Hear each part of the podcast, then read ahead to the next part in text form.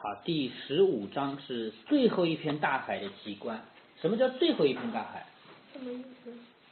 他们坐坐的船一直往东开，马上就要到世界的尽头了。他们上一次路过的那个岛，新岛，就是世界尽头的起点。嗯，过了那个岛，就开始往世界尽头去了。那么这一片海就叫最后一片大海。那么我觉得奇怪的，蹦大瓜居住的地方，那些独角小小人是怎么来的？那个呃魔法师是怎么来的？星岛上那那两个是怎么来的？他们不都是星星吗？你前面没有仔细听。嗯，那么那笨蛋瓜他们是和魔法师？那你也没有仔细听，魔法师就是星星。这个话是在那蹦大瓜是怎么？笨蛋瓜是狮子王送来给他管理的。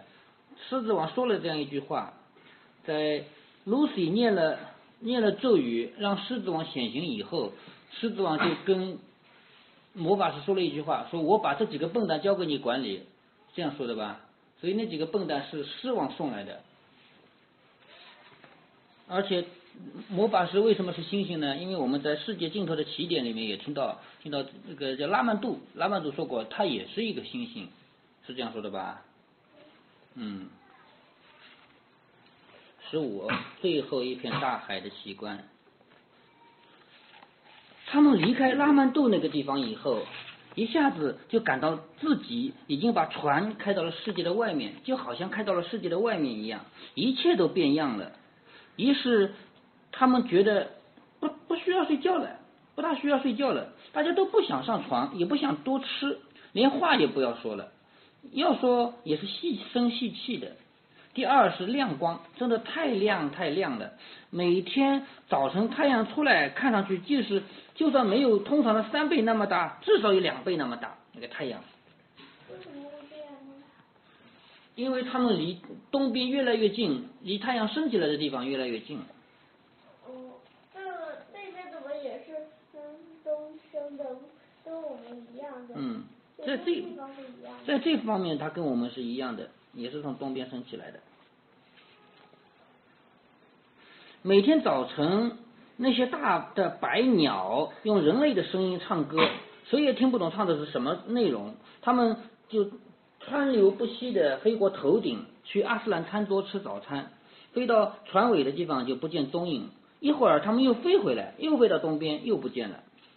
就每天都是这样。海水清澈的多美呀！第二天刚到午后，Lucy 就趴在左舷侧自言自语。Lucy 趴在船舷边上看着海水，多美啊！果然如此，他注意到，呃，他注意到的第一样东西是一个小小的黑的东西，很小很小的黑的东西，就像一只鞋子那么大，跟船一样，在海底下跟着跑，船在这样跑，它那个小的黑东西也这样跑。一时间他还不知，他还以为那个东西飘在水面上呢。可是这时厨子就烧饭的厨子刚从厨房里扔出来一块面包，那个面包在水面上飘过的时候，他看起来就像要跟那个东西撞了一样，但是没有撞上。看来他们不，他不在，并不都浮在海面上。面包是飘在海面上的，而那个东西肯定在水底下。然后那个黑的东西一会儿变大，一会儿变小。其实那个黑的东西是什么？你猜得出来吗？Lucy 马上知道自己在别处也见过这样的情形。你想想看，你有没有见过啊？只要记得在哪儿就好了。他一一只手撑着头，板着脸，伸出舌头拼命的想，终于想出来了。不用说，就是你在阳光明媚的好天气，就就是在你在一个很好的天气里坐着火车的时候，那么火车旁边会怎么样呢？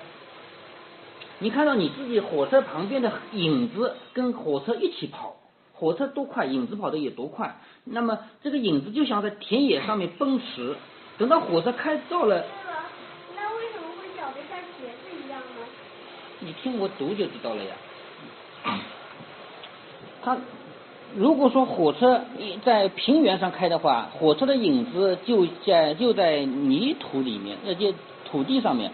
如果火车开到一一一个山的边上的话，那个影子突然之间就离你很近很近了，是不是？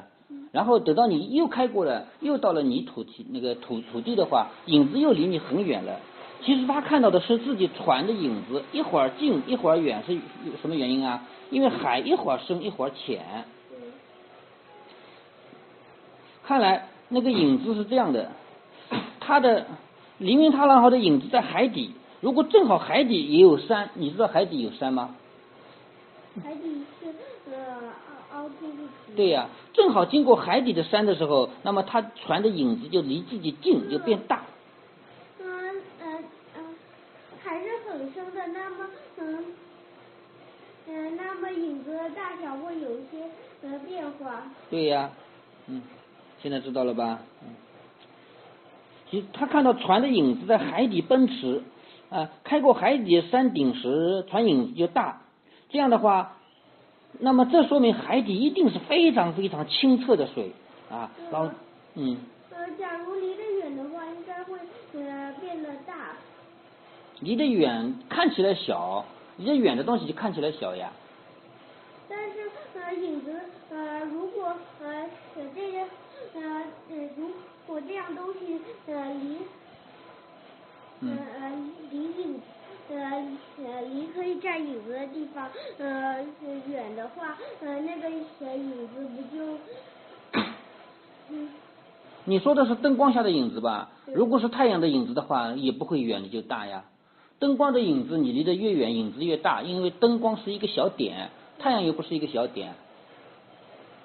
你你下次没有仔细观察过太阳的影子，以后你你观察一下太阳下面你的影子，呃，你比如说你站在地面上，影子离你就这么远；你站在楼上，影子离你这么远，其实它根本就没有变大。你下次可以仔细看看啊，你你平时观察不仔不仔细，对啊嗯。但是假如是在楼上的话会被楼的影子挡着的你在楼上，如果说光线角度正好的话，你的影子会到很远的地面上去，然后你再看你的影子有没有变大。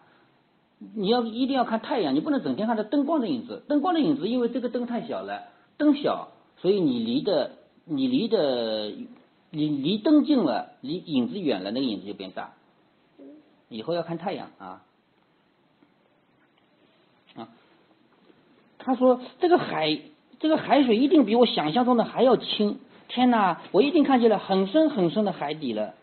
他说完这句话，自己内心已经明白，已经不知不觉的看了好一阵子那片波光粼粼、闪着粼粼荧光的海底沙滩，各种深一片、淡一片的，不是海面上的光影，而是水底的东西。嗯，比如说眼眼下他们传开过一丛软软的绿中带紫的东西，当中还有一条弯弯绕绕的淡灰色的宽的带子。不过既然他知道这是海底，看起来就更清楚了。他能看见的是一片一小片黑乎乎的东西，比别的高，而且在飘动，就像风中的树一样。露西说：“我相信这是树，这是海底的森林。”他们开过这一片森林上面的时候，不一会儿，那一条灰的带子就在就跟另一条带子汇合了。假如我在下面，露西心想，那条带子就像林间的一条小路，两条带子汇合的地方就是一个岔路口。哎呀，我真希望我在下面呀、哎，森森林到头了，我相信那是那一那个带子真的是一条路，我还能看见它一直穿过空旷的沙滩呢。颜色也不同了，边上还画的什么，好像是虚线，那应该是石头吧？现在又变宽了，不过并不是真的变宽了，而是变近了。他知道了这一点，是因为船的影子经过的时候，这条路就朝自己冲过来了。而这条路，他拿准了，就是刚才那个那条灰色的带子，这一条路开始变得弯弯曲曲。显然，这条路是爬上一座山，爬上一座山的路。当他侧着头回头看时，觉得很像是在山顶上往下面看一条弯弯曲曲的道路。他甚至看得见阳光一直透过水照在树木繁茂的山谷上，而且最远处，而在最远处，一切情景都融入模模糊糊的一片绿色中。但是有一些地方，据他看来是照着阳光的地方，都像是深蓝色的。但是他不能花多少时间回头看，前方映入眼帘的景观太令人激动了。现在那条路分明一直通到山顶，笔直向前了。前面还有一个小小的斑点动来动去。眼下幸亏阳光充足，阳光照进深深的海底，能有多亮就有多亮。这样最奇妙的东西，有一样最奇妙的东西闪现在眼前。那个东西是一个小的圆球形，参差不齐，颜色呢像珍珠，或者说像象牙。开头它几乎正在这个东西的上面，所以分不出来是什么。但是等到他看清这些东西的影子，才清楚，原来阳光正好照过 Lucy 的肩膀，所以他的东那些东西的影子就躺在他们的后面的沙地上。看着形状，原来那是高高的塔，尖尖的塔。因为那种尖尖的塔，你从上面看下去就看到一个圆，是吗？尖尖的。但是如果你能看到它影子的话，那你就看到了它原来是尖尖的，对不对？他自己正好在那个塔的上面，所以看到一个个的圆。哎呀，原来是一座城市，要不然就是一个大城堡。Lucy 自言自语的说：“可是不知道为什么他们要把这座要把这个造在高山的顶上呢？”他回到英国以后很久，跟埃德蒙谈起这一个奇遇的时候，他们想出一条理由。我相信这条理由也不错，在海里面越深的地方越黑。我们在陆地上，我们都住在山下面，一般都不会住到山上面去，因为山上面空气也少也冷。但是在海里正好相反，海里越浅的地方越亮越暖和，所以那这海里的森林呃海里的城堡应该是建在山上的，而且越深的地方还有一些危险的怪物，像大乌贼呀、大海蛇啊、海怪啊，他们住在那些又黑又冷的地方。山谷都是荒野凶险的地凶险的地方。海人就是海里的那种动那种人，海人对他们的山谷的看法，可能对我们看山一样的啊。对于他们的高山的看法，可能对我们看山谷是一样的。在高的地方，或者按我们的说法是浅的地方，嗯，那才又暖和又宁静。海底那些鲁莽的猎人和勇敢的骑士，到深处去就是探险。我们我们地球地面上的人是爬 爬山去探险。而海底的人呢，他们是到深的地方去探险，然后他们又到高的地方去家里去住着，跟跟别人互相礼尚往来，开会、玩、唱歌、跳舞。他们这条船开过了那个城市，海底还在不断的升高，现在海底离船只有几百英尺了，那条路不见了。他们这条船现在正在一个公园一样空旷的地上面航行。地上点缀着一簇一簇云彩一样鲜艳的草木，于是 Lucy 差点兴奋的尖叫起来。她看见人了，一共有十五个到二十个左右，全部骑在海马上，就那个海人骑在海马上面，不是你在博物馆看到的那种海马，因为我们平常说到海马，海马就是一种动物，但是这里的海马指的是海人骑的海马，海里的马人骑的马，海马。是不是形状？跟普通的马一样。嗯，我觉得是的吧。嗯，Lucy 心想，他们一定是一些王公贵族，因为他能一眼看见水里的一些人的脑门上金光闪闪，金光闪闪肯定是戴着黄金的那种帽子呃之类的冠，肯定是戴了冠啊，翠绿色的飘带或者橙红色的织物，织物就是布啊这样的东西，在他们的肩膀上飘动。忽然间，Lucy 说：“哎呀，那些鱼真讨厌。”因为一群肥肥的小鱼正游着贴近水面，挡住了他和海人之间，他看不见下面的海人了。可是，虽然这一来使他大为扫兴，却让他看到了另外一幕很有趣的事情。有一条他从来没见过的凶狠的小鱼，冷不防的从水底里底下跳上来，张嘴一口咬住一条肥鱼不放，衔在衔在嘴里，就咬在嘴里，然后又沉到水底下。海人都骑在海马上，抬眼看着上面。他们似乎有说有笑。那条猎鱼还没有把猎物 带回他们身边，另一条同样的猎鱼又从海人身边跳上来了。这个就像我们地球人打猎一样，比如说我们骑着马，身肩膀上有一只老鹰，看到兔子了，把老鹰放出去抓，是不是？那么老鹰在哪？嗯，呃，老鹰在我肩膀上啊，这就是。对吧？那么海海人是这样的，海人他们打猎就是用这种这种很凶的鱼，看到肥鱼的话就放出去咬一头，然后回来。卢菲几乎肯定这一伙中间那个骑海马的大个子是把猎鱼放出去的，那个叫猎鱼。嗯，似乎刚才是他一直把猎鱼抓在手里，或者是放架在手腕上。哎呀，这个真奇怪，卢西说，这是一支狩猎队啊。不过，倒更像是一支放鹰打猎队，因为我们我们地球人是用老鹰来打猎的。他说，这像一只放鹰打猎队。啊，对了，那种打猎的呃老鹰就叫猎鹰。嗯，是的。他们的手腕上架着那些凶猛的小鱼，骑着海马出来，就像我们很久以前在开阿巴拉维尔当国王和女王的时候，手鹰手腕上经常架着猎鹰啊，骑马出去一样。见到猎物就放猎鱼飞。你看，该说放猎鱼，像像猎物怎么？他突然就住口了，因为景象变了。海人看到了黎明踏浪号，那群鱼向四处逃窜。海人也亲自冒出来查看这个挡在太阳和他们之间的黑乎乎的东西是什么。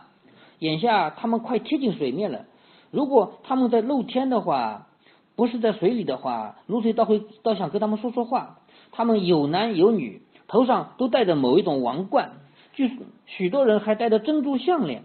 他们没有穿别的衣服，身体就是像成年的象牙的那种颜色，头发是深红色、深紫红色的。国王在当中高傲而凶狠的注视着露西的脸，他们他手里挥舞着长矛，手下的骑士也跟着一致行动，也就是他们也发现了黎明踏浪号在他们头顶上，他们只能看到船的底下，但是他很凶，国王大师把手里的长矛举起来，手下的其他骑士也举起来，几位女的脸上满是惊讶的神色，露西相信他们以前根本就没有见过船或者人。他们身处世界尽头外边的海洋里面，从来就没有船到那儿过。他们怎么会见到呢？露，你在盯什么看啊，Lucy？旁边有一个声音说。Lucy 原来一心想，一心看着，突然听到声音，吓了一跳。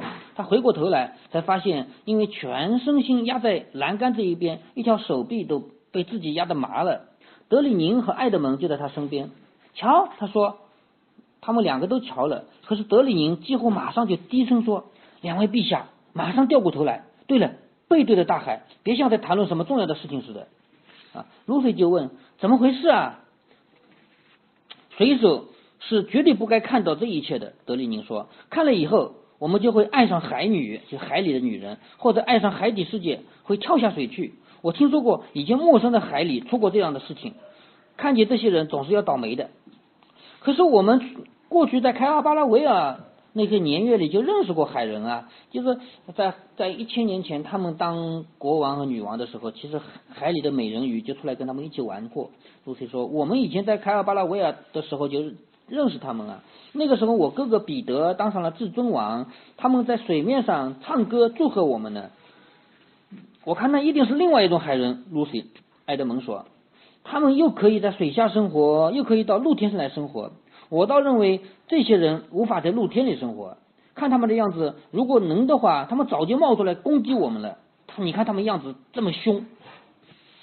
德里宁说：“总而言之，谁知道刚说到这里，听到哗一阵水响，扑通一声，然后观测台上有人有人喊有人落水啦。于是大家都忙着，有一些水手匆匆的爬上爬上去，要要要去划桨要去救。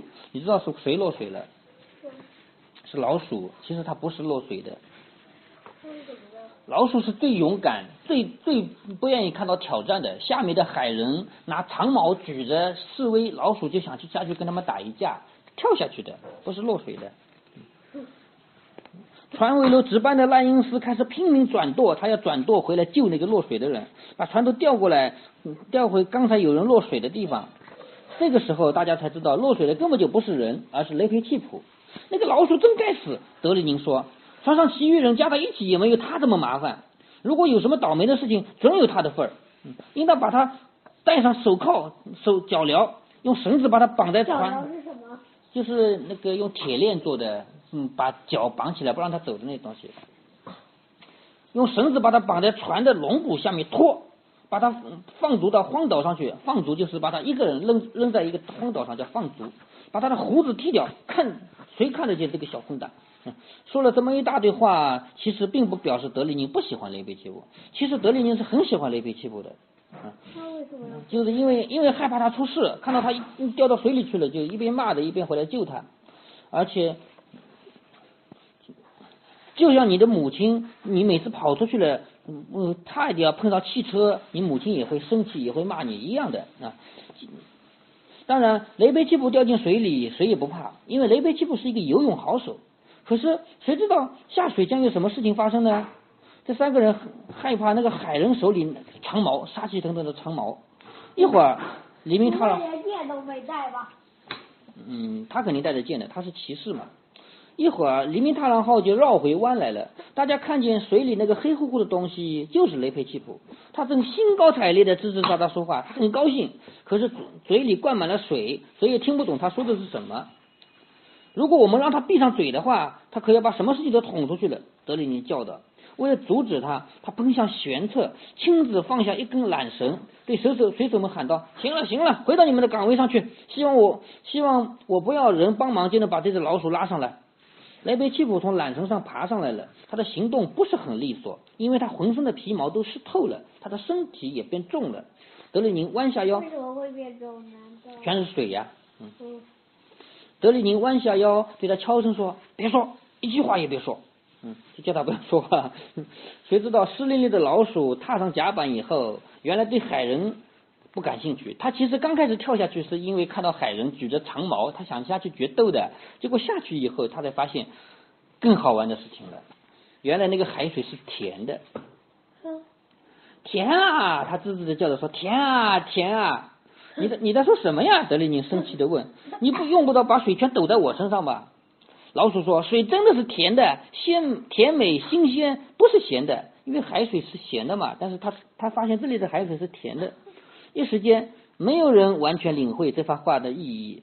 这个时候，雷培奇普就又开始唱歌了。你还记得雷培奇普从从小就有一个人教他唱的那首歌吗？海水变得甜又香，雷培奇普把心放，那里就是极东方。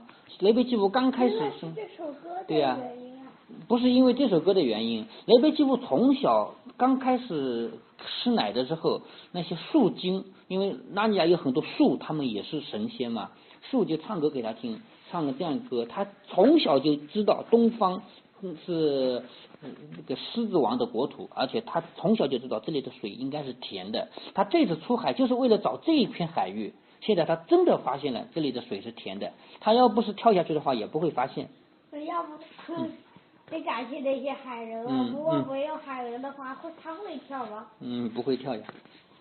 大家一听，大家听到他唱这个歌才明白过来。给我一个水桶，拉尼夫。德里宁说。水桶递到他手里，他就把水桶放下去，再吊上来。那个水果然就像玻璃一样闪闪发光。也许请陛下先尝一口吧，德里尼对凯斯宾说。国王双手捧着水桶，举到嘴唇边，轻浅浅的。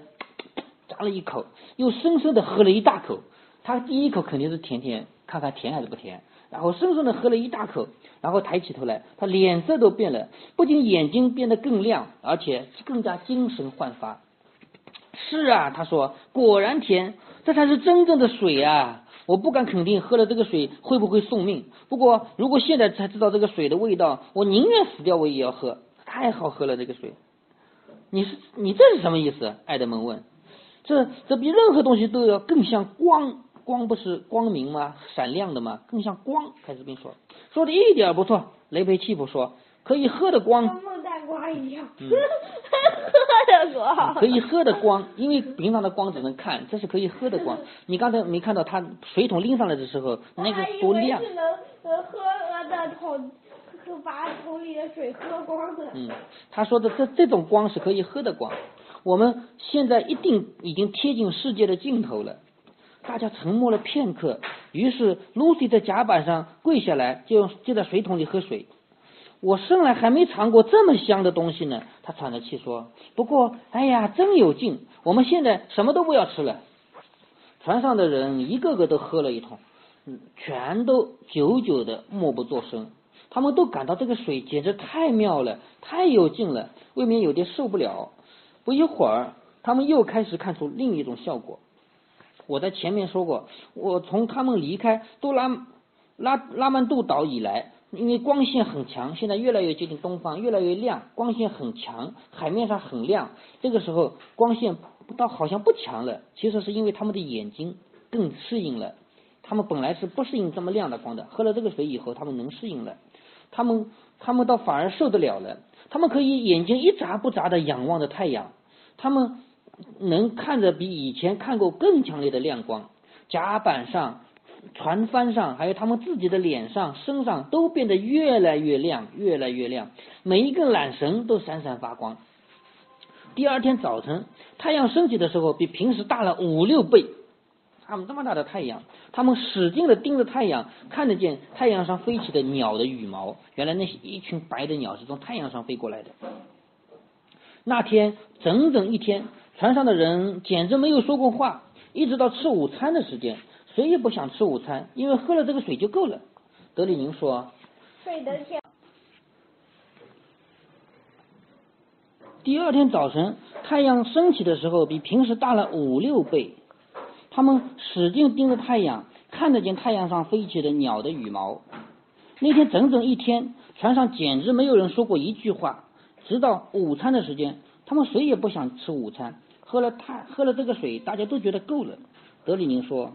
这一点我弄不明白，一丝风也没有。他说一点风都没有，船帆挂着不动，海面平静的就像池塘一样。可是我们的船为什么还开这么快？奇怪吗？船还在跑。嗯。难道是划桨的？凯斯宾说：“我也一直在琢磨这个事情。嗯，我们一定是碰上什么强大的水流了。”嗯，艾德蒙说：“如。”明白了，呃，水因为是水流和嗯船速度一样快，就看不出来了。嗯，对。埃德蒙说：“如果世界真有个边缘的话，我们我们的船正在接近边缘，那可不妙啊。”凯斯宾说：“你是说我们这条船会从边上流出去？”是啊，是啊。雷贝西普抓着两个拍着两个爪子说：“我就是始终这么想的。我他说我们的世界就像一个圆桌一样。”各个是大洋的水无穷无尽的从边上往下面流啊！这条船等到我们这条船到了世界的的圆桌的边上的时候会翻掉下去。他说我们的世界就是一个平的圆桌，这个水往外流，现在我们正在正在往外跑，然后等到到了边上，我们船就翻着掉下去了。为什么会翻下去？呃，按照按照以前的传说，或者说按照那个纳尼亚这边的地方，他们认为。整个世界是平的，世界是平的，而且这个世界就是这么大，你是有边的。那么海一直到了边边的地方，那个海水就要往外面流，就直接像瀑布一样往下面流。所以他们的船一旦开着船来到世界边缘的话，肯定就是翻下去了。嗯，一会儿功夫我们就翻到翻过边缘就明白了，然后我们会往下掉，往下掉。德里尼说：“你你看底下有什么东西在等着我们呢？”雷佩奇普眼睛闪闪发光，说：“也许是阿斯兰的国土吧，或者也许根本就没有底，一直冲下去，冲下去，永远冲不到底。可是不管怎么样，只要看一会儿世界尽头以外的景象，不是也很值得吗？”尤斯塔斯说：“听我说，这简直就是荒唐！世界明明是圆的，就是一个球，而不是一张桌子。”对了，我我还有，去的时候肯定不会去到岛屿，要是……嗯，难道又要开始喝水吗？嗯。不过世界外面会有这种这种水吗？嗯，我也不知道。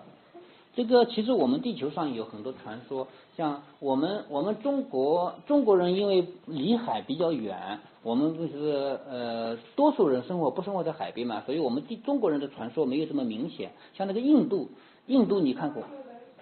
你你看过地球上地球仪上印度在这里？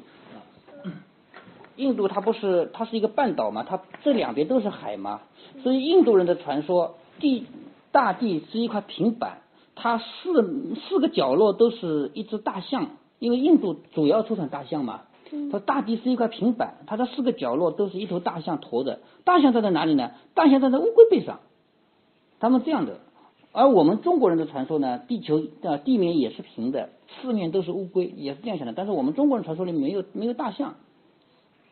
他们也会想到世界边缘，世界边缘应该因为因为对于印度来说，印度不管往这边走还是往这边走都是海洋，所以印度人以为这个他们这我咱们这个世界的我一圈都是海洋，一圈一圈海洋的话，那么那么这个如果坐船一直坐到边上的话，就也会掉下去，明白吗？